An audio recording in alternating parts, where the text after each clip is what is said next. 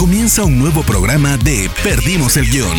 Un espacio donde hablamos sin pelos en la lengua con quienes hacen funcionar la industria del entretenimiento. Prepárate para conocer los secretos que no salen en cámara de la viva voz de sus protagonistas. Hola amigos, yo soy Rana Funk, uno de los fundadores y directores de Spoiler Time y me encuentran en redes sociales como arroba ranafunk con F-O-N-K al final. El día de hoy, vía Skype, por motivos de salud, los motivos que ya todos saben y estamos viviendo en estas épocas, tuve la oportunidad de hablar con una amiga de la casa, colega, la señorita Gaby Mesa. Hablamos básicamente de su trabajo, de cómo se animó a ser creadora de contenidos y de este camino y recorrido largo que lleva hace casi 10 años.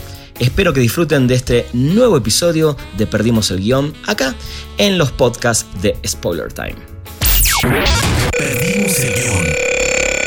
Bueno, en estos tiempos está complicado juntarnos, pero tengo la suerte de tener a una amiga y una colega del otro lado, hoy por Skype, acá en Perdimos el Guión. Gaby, ¿cómo estás? Eh, muy bien, Rana, muy contenta, la verdad, de que, pues como dices tú, a pesar de que los tiempos están un poquito complicados, eh, creo que es el momento para ser súper flexibles y afortunadamente pues tenemos la oportunidad de conectarnos de otras maneras, en este caso por Skype, pues para no dejar de, de, platicar, de convivir aunque sea de forma digital. Y pues muchas gracias por invitarme aquí a tu programa. No, gracias, qué bueno y además justamente creo que con vos tiene mucho sentido hacer esta entrevista, aunque me encantaría tenerte al lado mío tomando un café, pero tiene sentido también porque sos una persona que hace contenidos digitales, ¿no? Entre otras cosas. Eh, y esta, esta es una manera de seguir haciendo contenidos a la distancia. Entonces, mi primera pregunta de muchas que voy a hacerte hoy es, ¿cuándo, ¿cuándo y por qué decidiste crear eh, tu canal y hacer tus propios contenidos y no para otros? Yo empecé mi canal, van a ser ya casi 10 años de... No, 10, exageré, 9 años, van a ser 9 años de, del canal decidí hacerlo mientras estudiaba la carrera de cine aquí en la Ciudad de México. Y bueno, como tenía ya conocimientos eh, por mi carrera y previos también de edición, de grabación, de audio y el resto, y estaba estudiando la carrera en cine, pues me di cuenta en un punto que no existía este tipo de contenido como de opinión de película, pero de una manera muy digerible, no como la que encontrábamos de pronto tal vez en una columna en el periódico o en la revista, sino algo como más personal y también en el sentido como más amigable para, para una audiencia, pues me di cuenta que no en México, incluso me atrevo a decir que en Latinoamérica, ¿no?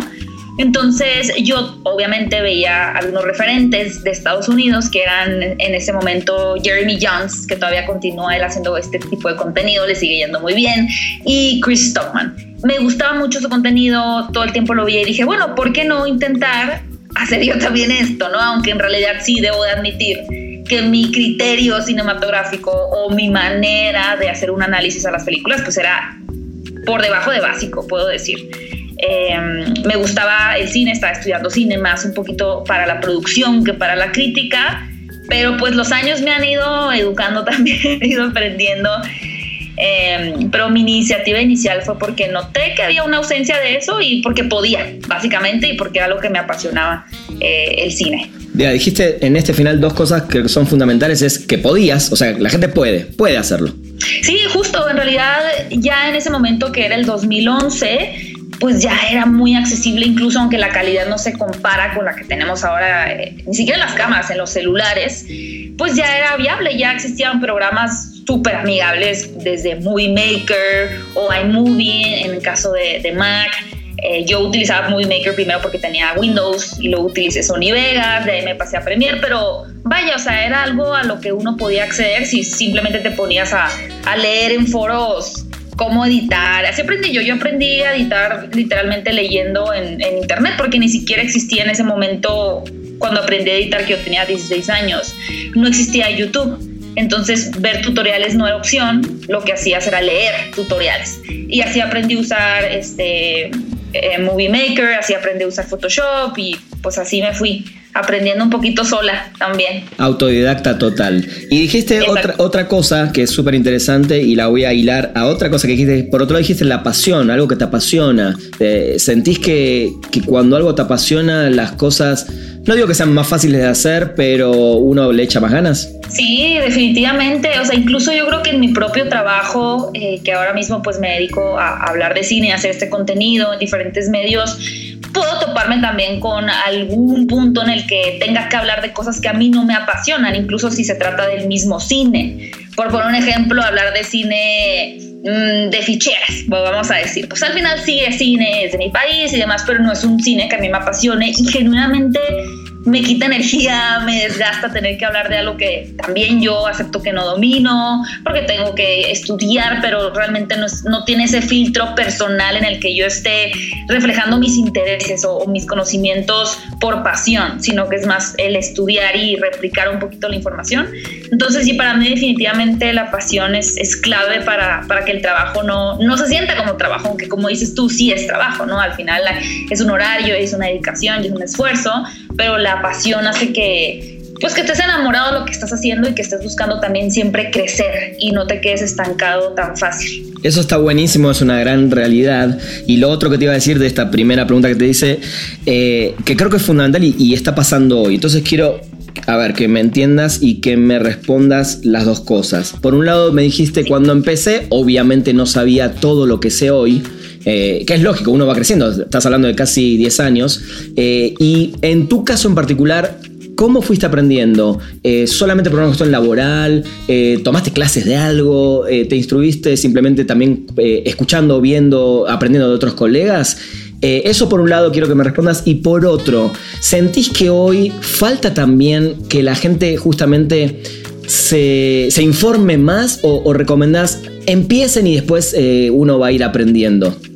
Ah, es una, es una buena pregunta la última. Eh, la primera yo cuando empecé el canal, como te comentaba, estaba en universidad, estaba más o menos en mi segundo año de la carrera de cuatro o en mi año y medio de la carrera de, cuatro, entonces todavía tenía un gran camino por recorrer en cuanto al cine, entonces pues parte de, de mis tablas, por así decirlo, de mi conocimiento me lo dio la universidad, pero a decir verdad, esta cuestión un poquito más de crítica o de análisis la fui adquiriendo a través de leer, o sea, principalmente de leer porque no me gusta gusta mucho y dejarme influir por las opiniones en video de otros críticos porque siento que de pronto pueden puedo llegar a mimetizar, ¿no? O, a copiar ciertos gestos o a, pensar igual solo por consumir las opiniones. Sí, sí, sigo consumiendo críticas en video, sin embargo, me inclino un poquito más hacia la lectura, tanto de críticos eh, de Estados Unidos, pero también mexicanos, españoles, vaya, o sea, de cada película que yo veía trataba también como de, investigar más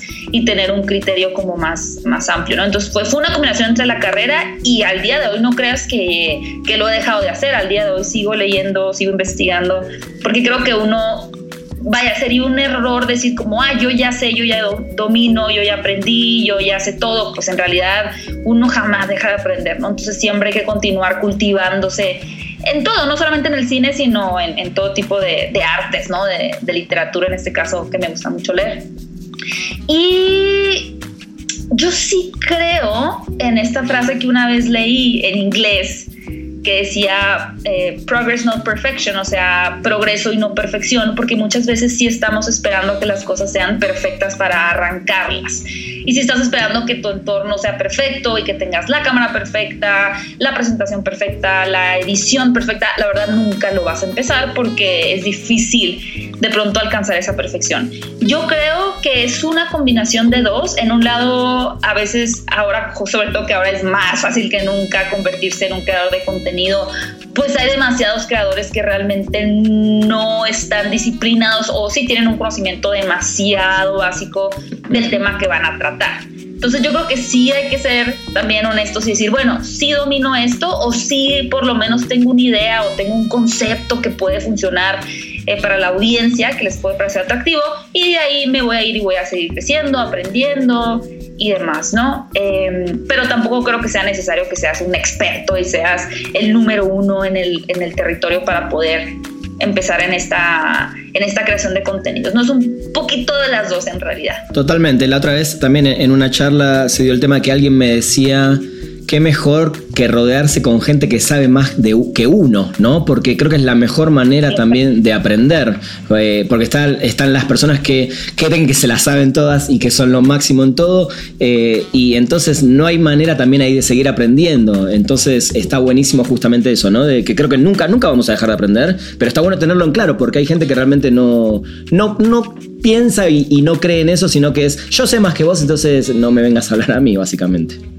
Sí, creo que cuando tienes las personas esa actitud es porque ellos mismos, como dices tú, piensan que lo saben todo y dejaron de, cultivarse, de experimentar, de aprender, porque si agarras literalmente en un mes dos libros que no hayas leído, te vas a dar cuenta de cómo no sabías todo y de cómo no habías reflexionado sobre ciertos temas, o si empiezas a ver videos de pronto, incluso TED Talks, ¿no? Estas pláticas y dices, wow, nunca imaginé que, no sé, el, cómo nos comportamos o nuestro lenguaje físico puede decir esta cosa, puede decir aquello, o sea, cosas que de pronto tal vez incluso no son de lo que tú hablas, pero pueden ir, todo suma al final, ¿no? Entonces pueden ir sumando a tu propio discurso o a tu propia manera de apreciar las cosas, la vida, el trabajo, la gente a la que te rodeas. Entonces, sí, creo que cuando piensas que sabes todo es porque tú mismo dejaste de tener ese interés por, por crecer, en realidad. Entonces siempre hay que estar este, de curiosos es lo más importante. Me encanta, me encanta. Eh, sí, hay que estar de curiosos. Esa es la realidad.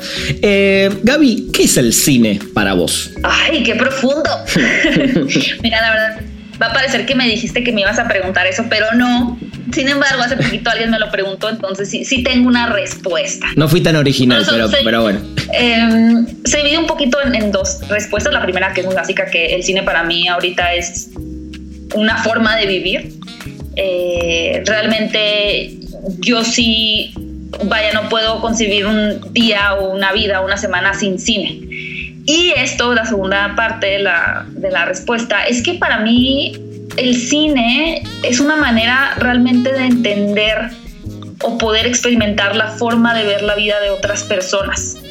Porque creo que independientemente de que el cine nos da una cantidad muy vasta de géneros, desde la comedia, el, melodrama, el, bueno, subgéneros como el horror y demás, que son de entrada el poder vivir o tener una breve historia, por lo menos de dos horas, que posiblemente tú no vas a experimentar, pero puedes experimentar a través de los personajes. A mí esa visión del director o de los productores, de, la apreciación que tienen de cosas que de pronto uno no tiene en su diario vivir, es lo que me gusta mucho. De hecho, por ejemplo, en la literatura un tiempo me gustaba más las autobiografías, porque justo era como que cómo ve la gente eh, la vida en familia, cómo ve la gente salir a tomar café, es, esa, o sea, la, cómo transmiten esos sentimientos, ¿no? Entonces para mí el cine es eso, es poder realmente formar parte de, un universo ajeno al tuyo y aprender de ese universo y de pronto hay momentos incluso que historias te pueden cambiar la vida. Entonces para mí el cine es vida, tal cual, eh, y una vida diferente a la tuya. Entonces por eso no, no me canso, no me canso de ver películas. Muy bien, el cine es vida es una frase para un, un libro. Que algún día quizás escribas. bueno. Ahí te, ahí te tira el título. A ver, contame. ¿Tuviste, Gaby, alguna vez eh, problemas con el. Sin dar nombres, ¿eh? porque acá tampoco se trata de mandar al frente a nadie, pero ¿tuviste alguna vez algún problema con alguna distribuidora de cine por haber hecho una crítica mala de alguna de sus películas? No, nunca he tenido ningún problema. Eh, creo que hasta eso las distribuidoras son bastante conscientes de nuestro rol como, como, bueno, en este caso un poquito como de periodismo, ¿no? Aunque yo no sea periodista como tal, pero son conscientes. Una vez me tocó, eh, creo que, pero no, no me importa decir porque ya ni, ni, ni existe como tal esa división, porque era, creo que era Fox, pero ahora Disney es Fox también. No me acuerdo quién fue, la verdad. O sea, a mí me dio risa y, y ni al caso, pero yo hice una mala crítica de Condorito. de Condorito y fui a otra función de prensa y hubo alguien que me dijo como, ay, ahí viene la que habló mal de Condorito, o sea, de nuestra película, ¿no? Y yo, oye, o sea, pues es que la película está mala, ¿qué querías que dijera? Pero fuera de ese comentario que fue un, un poquito como no ofensivo, entre ligero, pero entre, entre creyéndome, ya vimos tu video, ¿no? Que la hiciste pedazos. Nunca he recibido un comentario de, de que qué mal que haya hablado mal de una película o incluso que haya hablado bien. O sea, tampoco me han dado palmaditas en la espalda de, oye, ya vi que está muy bien nuestra película, gracias. No, tampoco siempre es como muy neutro todo, muy imparcial y yo lo agradezco muchísimo, la verdad, porque si no sería, no sé, sería, es una posición extraña como, porque al final creo que el, cada quien tiene que asumir sus roles, ¿no? El rol de la distribuidora es presentarnos la película y, ya, y el rol del, del, periodista, el crítico, del generador de contenido, pues es hablar de esa película y ya. O sea, no tendría por qué ser una combinación o no tendría por qué enrollarse el tema también personal de si somos amigos, de si no somos amigos, pues es un o sea, es punto y aparte, ¿no? Además, este, pues sí, no hay que involucrar los sentimientos en ningún tipo de trabajo, pero en el cine también es importante tenerlo presente. Perdimos el guion. ¿Hubo algún momento eh, en estos 10 años, sobre todo, o casi 10 años, 9 años que estás haciendo esto, que quisiste dejar todo y dedicarte a otra cosa? Sí, varias veces. Sí, vaya, he tenido puntos más críticos donde realmente anhelo como de ya no quisiera hacer esto, quisiera tener otro trabajo. Eh, nunca vaya al punto en el que realmente empiece a buscar opciones de trabajo como tal, pero sí he tenido mis crisis de no sentirme lo suficientemente buena, de que ya no sentirme estancada y que ya no sé hacia dónde voy, de agobiarme en la rutina, de, incluso de generar contenido pues para YouTube, ¿no? Pero en realidad eso me ha impulsado a buscar otras plataformas, en este caso ahorita pues la radio, la tele, pero sí soy una persona muy ansiosa que de pronto incluso esas otras ventanas también las siento como una rutina en un punto. Entonces también empiezo a agobiarme de, ah, ya no sé qué voy a hacer. Me gusta estar como en constante cambio, pero como tal dejar YouTube, sí. Sobre todo al inicio, los primeros, no sé, que están los primeros cuatro años, muchas veces quise, no sé por qué estoy haciendo esto, nadie ve mis videos, eh, o, o tengo mucho hate. Fue sobre todo la primera mitad del canal. Últimamente no lo he pensado, pero podría pasar. Y podría si, pasar. Y si te toca, tenés en, en, la cabeza onda, bueno, ok, dejo, un día voy a dejar todo esto y me voy a dedicar a, no sé, a ser peluquera, no sé. Si tuviera que ser radicalmente dejar, de, es que no sé si podría dejar de hablar de cine. Ok. Me generaría un bastante grande. Eh, no, voy a, no había pensado en otra profesión. O sea, tal vez me gustaría como tener una cafetería y, y vender café y ya. Y ahí, ¿no? ahí con la gente que va a comprar café, café charlita de café hablando de cine, ¿no? Sí, sí, sí, ajá. Cine Pero café. si fuera como el lado del cine, pro probablemente sería más ya dedicarme a algo más de producción y, y, de otro tipo de contenido, ¿no? Pero si no fuera nada de cine, yo creo que tendría que ser algo como de más, así muy muy guajiro también de irme a otro país y trabajar en una cafetería, como te digo, pero no, no, eso no lo veo un poquito más lejano realmente. Está muy bien. Eh, ¿cómo, ¿Cómo viste el cambio hasta hoy, hasta el día de hoy, en la industria del entretenimiento? Porque sí cambió muchísimo de hace 10 años atrás, en el medio apareció Netflix, bueno, hay un montón de cosas que fueron sucediendo. ¿Y cómo ves la industria, eh, esta industria de cine, de televisión, de series, dentro de 10 años? Bueno, en cuanto a la primera pregunta, a mí me gusta, la verdad. Creo que el, el poder tener es que sí es muy impresionante cómo cambió el, la cuestión de bajo demanda, ¿no? El realmente poder elegir qué quieres ver, tener mucho contenido disponible.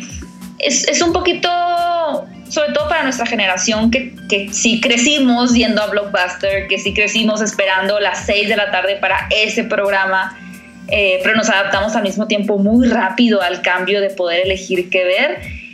Eh, lo que se perdió un poco, uno es la paciencia, porque siento que la ansiedad se dispara con esta enorme cantidad de opciones que de pronto tienes un catálogo de miles de películas o de series y de verdad no sabes qué ver de tantas opciones que tienes cuando antes veías lo que estaba y ya y siento que de pronto usted escoge qué ver porque tienes 10 canales y te veías un documental en Discovery Channel o te veías una película que tal vez no hubieras escogido voluntariamente, te da un panorama distinto porque hay mucha gente que genuinamente dijo, yo quise ser doctor porque vi una película de médicos que tal y cual, ¿no? Que tal vez no hubieran visto si hubieran tenido la elección de ver otra cosa.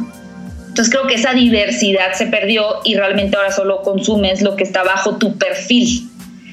Pero del otro lado me gusta el tener más contenido que no solamente sea en el cine, porque a veces hay más riesgo de algunas plataformas eh, digitales, sobre todo un poquito más Prime Video y HBO en cuanto a sus películas, pues al final dan otras opciones también diferentes a las que están en cartelera.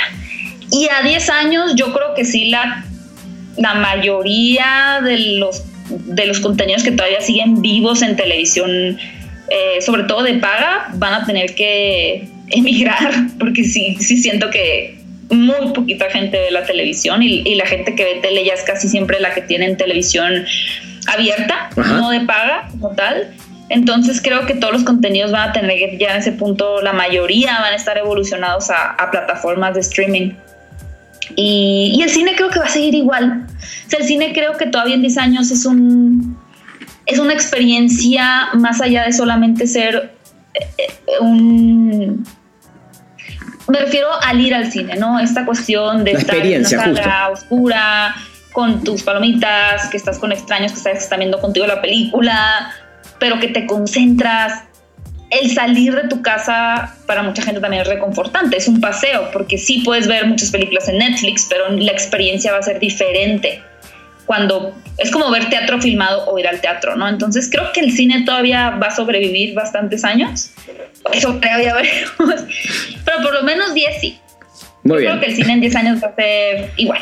Muy bien, a lo sumo cambiará alguna experiencia como el 4D y ese tipo de cosas, ¿no? Sí, como la pantalla más amplia, eh, vaya, sean más cómodos los asientos, que puedas comprar los boletos ya todo digital, o sea, como digitalizar más toda la experiencia tal vez pero eso ya está, está bastante avanzado, entonces espero que se quede igual porque si no, si no me tendré que ir a, trabajar en el café ese.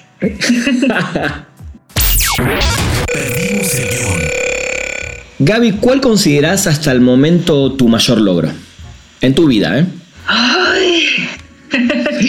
Creo que mi mayor logro ha sido el no voy a decir convencer porque no, no fue como que una pep talk para convencer, pero simplemente el que un grupo de personas, en este caso desconocidos, hayan decidido voluntariamente formar parte de mi proyecto. Me refiero a los colaboradores que, que tengo en el sitio, a los que han entrado como colaboradores pero ahora son parte oficial de mi equipo, como toda esta gente que ha confiado en mí porque ha confiado en el proyecto, ese, ese es mi mayor logro. O sea, más allá de las experiencias que he tenido con actores o viajes, creo que el que un grupo de personas estén dispuestos a, a llenar su tiempo para tu visión, me parece algo así o sea, lo digo y no lo creo en realidad. A veces soy, no, no, soy consciente de eso, se me olvida. Pero siempre que recuerdo a toda la gente que está diariamente escribiendo, o mi equipo que está editando y demás, este, pero particularmente pues gente de otros países, ¿no? Tú sabes a lo que me refiero, que, que se suman al proyecto y que están apasionados por hablar de cine como tú y que creen en eso y que entre ellos hacen amigos. Eso es hasta el momento mi mayor logro. Me encanta. Hablaste recién eh, de una experiencia como más personal en cuanto a tu equipo y, cómo la gente se acercó a vos, pero también nombraste el tema de actores. Obviamente vos ya entrevistaste a un montón de actores. ¿Cuál fue hasta el momento la entrevista que más disfrutaste? La que más disfruté definitivamente es la entrevista con Keanu Reeves. Eh, y no lo digo porque el hombre está en tendencia y todo el mundo lo ama últimamente, sino porque hubo dos películas que en mi adolescencia me marcaron para querer estudiar cine y la primera fue Matrix. Entonces yo me obsesioné con Matrix. De hecho, no la vi en el cine, la, compramos en VHS porque alguien nos la recomendó y de verdad yo no podía superar eh, la combinación entre filosofía, acción, todo lo que hay detrás de esa película me voló la cabeza eh, y por eso empecé a ver todas las películas del elenco. Vi varias películas de Keanu Reeves, eh, vi varias películas de Lawrence Fishburne, Hugo Weaving y vi, obviamente, varias películas de Carrie Ann Moss, que es Trinity. Y viendo las películas de Carrie Ann Moss me encontré con Memento de Christopher Nolan, que tal vez ahorita la gente sabe cuál es, pero en ese momento no la conseguí en México nunca. Y la compré en Estados Unidos, la vi y dije, no puede ser esto. Y ahí que yo, o sea, sentí la necesidad de formar parte de alguna manera del cine y fue cuando le di la gran noticia a mi mamá de que quería estudiar cine. Eh, tenía 17 años y bueno, ya el resto es historia, ¿no? Pero poder platicar con Keanu Reeves, además, la verdad es que sí aproveché la oportunidad para decirle que, que era, o sea, era tan fan que cuando yo estaba en la secundaria, a mis amigas y a mí nos decían las Matrix. Yo tenía mi escritorio lleno, o sea, como una loca, de verdad, así con imágenes de Matrix. Todo el día hablaba de eso. O sea, me llevó a niveles así enfermos. Entonces, para mí fue un momento muy significativo. Eh, esto fue para la película de John Wick 2. Muy bien, o sea que definitivamente Matrix te cambió la vida. 100%. Eh, ¿Y cuál fue la entrevista que más sufriste? La que decías, por favor, que se, que se pase el tiempo porque no estoy soportando hacer esta entrevista. Bueno, son tres. Una fue La Casa de las Flores, con estaban Aislinn Derbez y Cecilia Suárez, pero Cecilia Suárez, pues ya, ya creo que ya mucha gente la conoce, es muy especial. Y aún así me cae muy bien, la verdad, pero no, esta vez está insoportable. Bien. Esa es una. Eh, la otra fue una que acabo de hacer con Ryan Reynolds para esta ah, Good Guy, creo que se va a llamar la película. Ya ni me acuerdo. Eh, ya es la tercera vez que lo entrevisto, de hecho, creo que es el actor que más veces he entrevistado en el canal, Ryan Reynolds, y es un tipo muy extraño. O sea, como que. Mm, como que entre que se hace el chistoso o a veces no respeta mucho al entrevistado. Mm. Es, es, pues sí, es muy especial. Y la tercera, que tal vez no, no, es una entrevista, sino esto acaba de pasar, eh, conduje el panel de Smallville en la mole. Sí. Y para mí se fue como otro sueño, porque por Smallville empecé a editar videos, esa es otra historia también. Muy bien. Em, pero estuvo muy raro porque este actor que interpreta a Alex Luthor, que es Michael Rosenbaum, es muy explosivo y es muy chistoso y hace muchos comentarios como ácidos. Y eso está muy padre como audiencia pero como conductor es raro porque como que no está tomando en serio nada, como que siempre está jugando. Te incomodaba. Eso me destantea. Ajá. O sea, no sé, de pronto se entró el panel comiendo unos cacahuates y se los aventaba a la audiencia y cosas así que dices tú, oye, o sea, sí, pero te quiero preguntar cosas y luego eran tres en la mesa y luego metieron a un, este, ¿cómo se llama? A una persona que estuviera doblando o un intérprete cuando la audiencia dijo que no querían intérprete, pero luego ese chico se metió, entonces él se volvió como que el... Muy, es muy extraño. O sea, de verdad, yo sí estaba pensando ya quiero terminar, o sea, ya quiero que se acabe, aunque sea un sueño hecho realidad, entre comillas, ya quiero que acabara y yo me quedo más con la experiencia anterior, que fue cuando pude estar con Tom Welling platicando antes de subir al panel, eso es lo que yo me quedo, porque el panel como tal sí fue fue, fue, un poco doloroso para mí. está buenísimo. Está bueno. está bueno. bueno. pero por lo menos tuviste ese eh, backstage con él, que también a, uno a veces le, quedan esas experiencias, ¿no? Gaby, ¿qué, ¿qué talento te gustaría tener? Creo que va a sonar medio tonto porque creo que no es tanto un talento, bueno, son dos, perdón, pero rápido. Uno, me gustaría tener un talento musical. Me gustaría tocar la batería. ¿Tú me puedes enseñar? te, puedo enseñar tranquilamente, sí tocar la batería sería uno. Y el otro aunque no son sí son talento pero también pues puedes aprenderlo. Y sí he estudiado eso pero ya se me olvidó. Es, saber actuar o sea pero saber actuar bien. O sea no una actuación así como ah sí sabe actuar sino realmente saber actuar. Me gustaría porque sí en algún punto estaría padre estar, estar en una película. Nunca o sea no es que mi sueño sea ser actriz porque ya hubiera tomado más bien por ese camino no pero eventualmente, si dirijo una película, sí me gustaría dirigir una donde tal vez aparezca yo aunque no sea la protagonista. Y no sé, se me hace muy, muy padre cómo los actores que actúan muy bien pueden realmente transformarse en otra persona y, vivir la vida como... Es lo mismo un poquito de lo por qué me gusta el cine, ¿no? Por tener otra visión. Es también el poder vivirlo de carne propia, otra historia que no es tu realidad, se me hace increíble. Pero pues ya veremos.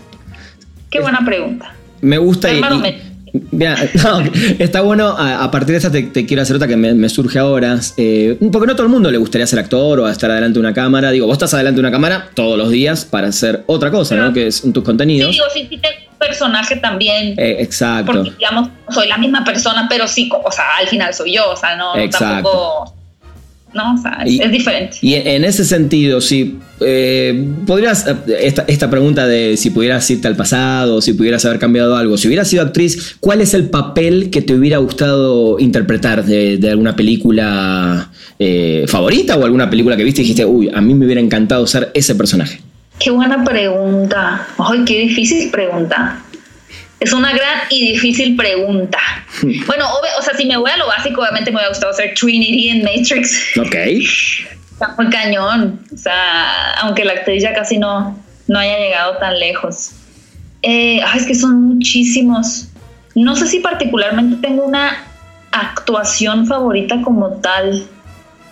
Tendría que pensarlo pero siento que sería, o sea, si me, no me gustaría como aparecer en comedias tanto, sería más como, o, películas muy buenas de acción, o sea, no sé, por ejemplo, Mad, o sea, sí, como Mad Max Fury Road, por decir Charlie Theron, Bien. como ese, ese tipo de acción, o, o drama, tal cual, pero no me gustaría como comedia o así, no, no tanto, ni horror. Ok, está bien. Tendría que ser una Cualquier cosa que haga Charlie Theron, eso. Muy bien, me, gustó, me gustó Fury Road. o... que ella haga eso. Sí, total. O por ejemplo, que voy a haber hecho Bombshell. Sí, 100%. Perdimos el guion. ¿Quiénes son tus héroes en la vida real? Mis héroes de la vida real. Este es, es, Siento que todo el mundo seguramente dice lo mismo, pero voy voy a votar. Si tengo que elegir, voy a votar por mi abuela que luego es, aunque luego tiene unos, unas actitudes medio raras. Porque siento, o sea, yo soy un, no vengo de un matriarcado como tal, pero eh, mi abuela es la que empezó todo el negocio del que vive toda la familia prácticamente. No yo ni mi hermana, pero mi mamá trabaja en el negocio de la familia, mis tíos, mis primos. Entonces, eh, mi abuela es, una mujer que ahora es un poco dura, eh, porque pues ha vivido muchas cosas no tan favorables, pero es una mujer que en el peor momento sacó todo adelante al punto de construir algo muy grande. Entonces, yo creo que sí, sí es como mi heroína, eh, mi abuela. ¿Qué te y todavía sigue trabajando, además, tiene como 76 años y sigue yendo a trabajar todos los días. Manda, manda GIFs en WhatsApp.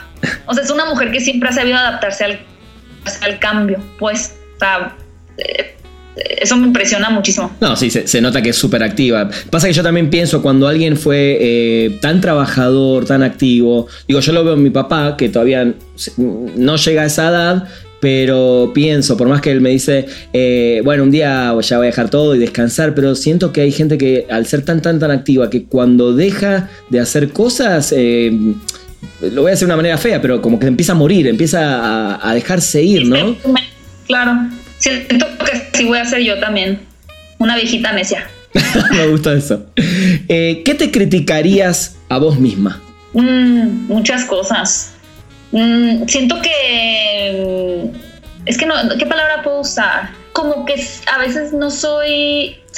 No voy a decir pesimista ni víctima, pero a veces estoy como como que no soy consciente de lo que estoy haciendo y de las cosas que tengo y suelo girarme un poquito más a tirarme al piso. O sea, como ser, pues sí, ser pesimista, puedo decir. Yo creo que es que soy, soy raro porque soy como que a la vez emprendedor y positiva, pero realmente sí soy una persona que piensa a, girarse a lo negativo. O sea, al escenario fatalista. Soy muy ansiosa también. ¿Sos extremista?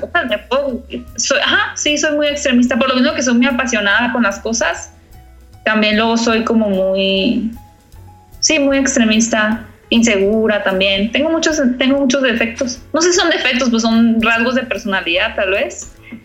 Eh, pero sí. ¿Qué, ¿Qué, es a lo que más le temes en la vida? No, también me voy a ir como un poquito un cliché, pero al, que falleciera un familiar mío, o sea, vaya, dentro de familiares me voy a ir a lo, al núcleo más, más grande, ¿no? Que serían mi mamá, mi hermana, mi abuela, mi cuñado.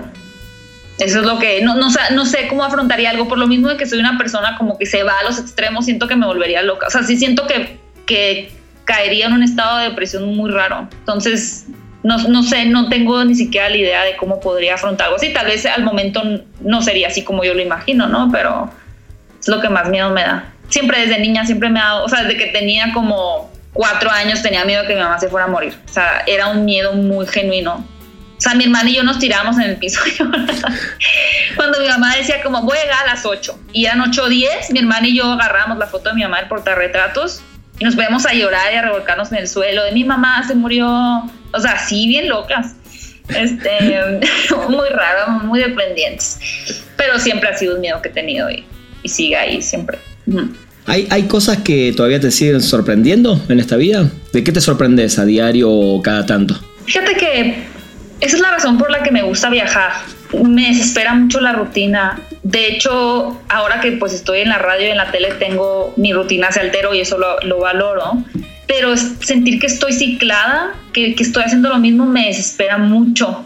Y algo de lo que me ayuda a no sentirme así es, es viajar, es salir, ¿no? Aunque sea irme aquí dentro de México a, a una ciudad cercana, ya con eso tengo. Realmente lo que me sorprende siempre es los espacios que no, que no he explorado o de pronto tal vez los conozco, pero verlos con una persona diferente o en una situación emocional diferente. Sí, pudiera decir que, que cosas me sorprenden, sí, todavía, pero ya no como antes. O sea, o me puede sorprender cosas de la gente, pero para mal. También. de que no puedo creer que esta persona hiciera esto. ¿Por qué? O sea, que me han hecho cosas a mí, pues no, no los demás, no soy chismosa, no me importa lo que esté haciendo la demás. Eh, o sea, vaya, que, creo que cada quien puede vivir su vida como quiera. Entonces, no, a eso me refiero con que no me importa la demás gente, o sea, no me importa lo que ellos elijan hacer, pues eso no me sorprende. Me sorprende cuando es en mi núcleo eh, o hacia mí. Pero de cosas bonitas, sí me sorprendo, pero en general tengo que salirme de mi rutina para que algo me sorprenda. Dentro de mi rutina no, no es común que algo me sorprenda. Muy bien. ¿Qué consejo le darías a alguien que quiere seguir tus pasos eh, en esta carrera que estás haciendo?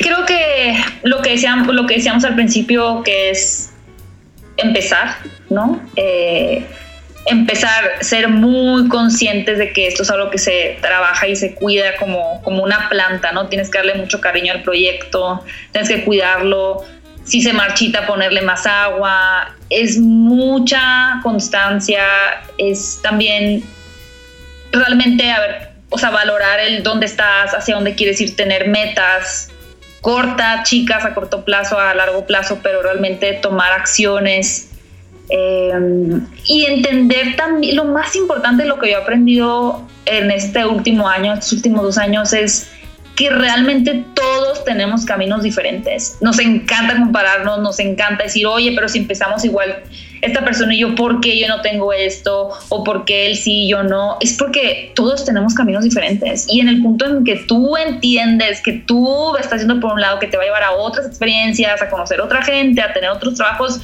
te vas a relajar más de estarte comparando y latigando, ¿no? De, ah, porque yo no eh, y también te va a hacer ser menos amargado, yo creo. Entonces, en este tipo de creación de contenidos es muy fácil comparar las visitas, los suscriptores, pero eso no define la calidad de tu proyecto. Entonces, pues una vez que alcances, si es que buscas alcanzar como ciertos números o ciertas oportunidades, entrevistas y demás, pues entender que tú tienes un estilo y otra persona tiene otro estilo. O sea, no intentar imitar al otro, sino entender que lo que te hace valioso es esa diferencia esa forma tuya de ver las cosas eh, no sea una copia del otro. Entonces, esa autenticidad es lo que te va a diferenciar al final, lo que hace que la gente te quiera ver y escuchar a ti. Así sean en un punto 100 personas y la otra persona, entre comillas, competencia tenga 100 mil, no importa. Esas 100 personas te quieren ver a ti. Entonces, ir trabajando sobre eso es súper importante y seguir aprendiendo, leyendo, viendo mucho cine diferente, no nada más, digo, en el caso de mis pasos, ¿no? No nada más el de la cartelera, y, eh, todo, todo, todo se aprende uno, ir a museos, hablar con, con gente que también le guste esto, pero tenga otro punto de vista. Para cerrar te voy a hacer la pregunta más difícil de todas. Eh, a ver. Eh, y es, ¿cuáles son las dos películas y dos series, ah. también porque de series, que todo el mundo debería ver? Ok. Eh, las dos películas o series que todo. Bueno, voy a empezar por las series. A ver. La primera serie, la verdad, qué cliché, pero es que yo sí creo que es la mejor serie de la historia, es Breaking Bad. Muy bien. O sea, genuinamente creo que esta serie es de las pocas historias que han demostrado que se puede contar una historia redonda de capítulo 1 al último capítulo. O sea, con todo el arco de los personajes, es una historia interesante, entretenida, conflictiva, fuerte de ver, emotiva. Tiene todos los elementos, chistosa. Es una serie demasiado completa. Bien. Eh, sería como la primera Breaking Bad. La segunda serie, a ver, deja de pensar ya tenía, antes, antes tenía como que sí, es muy, ah, bueno, es que esta no sé si todo el mundo debería de verla, porque es, que a mí me gusta mucho The Crown. Ok. Pero no todo el mundo, o sea, no sea como de no puedes morir sin ver The Crown, es como, pues la verdad no pasa nada, ¿no? Sí. Está bien. Si no ves The Crown. Tendría que pensar en qué otra serie me voy a película. En película, pues ya mencioné una de mis favoritas, que es Memento. Sí. Creo que incluso aunque incluso el mismo Christopher Nolan sigue experimentando con formas de contar una historia diferentes, no lineales, más experimentales. Son muy pocos los cineastas un poco más comerciales que han sabido contar una historia no lineal y efectiva que no tenga que ver con viajes en el tiempo. Entonces Memento es una historia aparte de duelo, este, por si no nunca la han visto, es un hombre que, que mataron a su esposa y en ese eh, atraco, por así decirlo, él pierde la memoria, entonces constantemente tiene que estar eh, anotándose cosas en el cuerpo y demás, y está en la investigación tratando de encontrar quién mató a su esposa, y el final es un giro de tuerca así absurdo. Muy bien. Eh, la película, muy cursi, mi recomendación va a ser, pero eso sí creo que es como de, sí tienes que verla porque es muy sensorial y es una manera de ver al universo de una forma diferente. Es El árbol de la vida de Terence Malick, retratada por Emanuel Lubezki. Creo que si tienen dudas de, que tenemos, o bueno, de que aquí por lo menos exportamos a uno de los mejores fotógrafos de la historia en México, tienen que ver esa película. Eh, el retrato de la naturaleza, de evolución, de la creación de la tierra, de, Dios, o sea, la forma en la que retratan a Dios es, para mí me quitó el aliento también cuando vi esa película en el cine no la, no la he vuelto a ver porque sentí que era una... No quería como que se volviera repetitiva la experiencia, pero me la sé de principio a fin, me acuerdo de todo lo que pasa.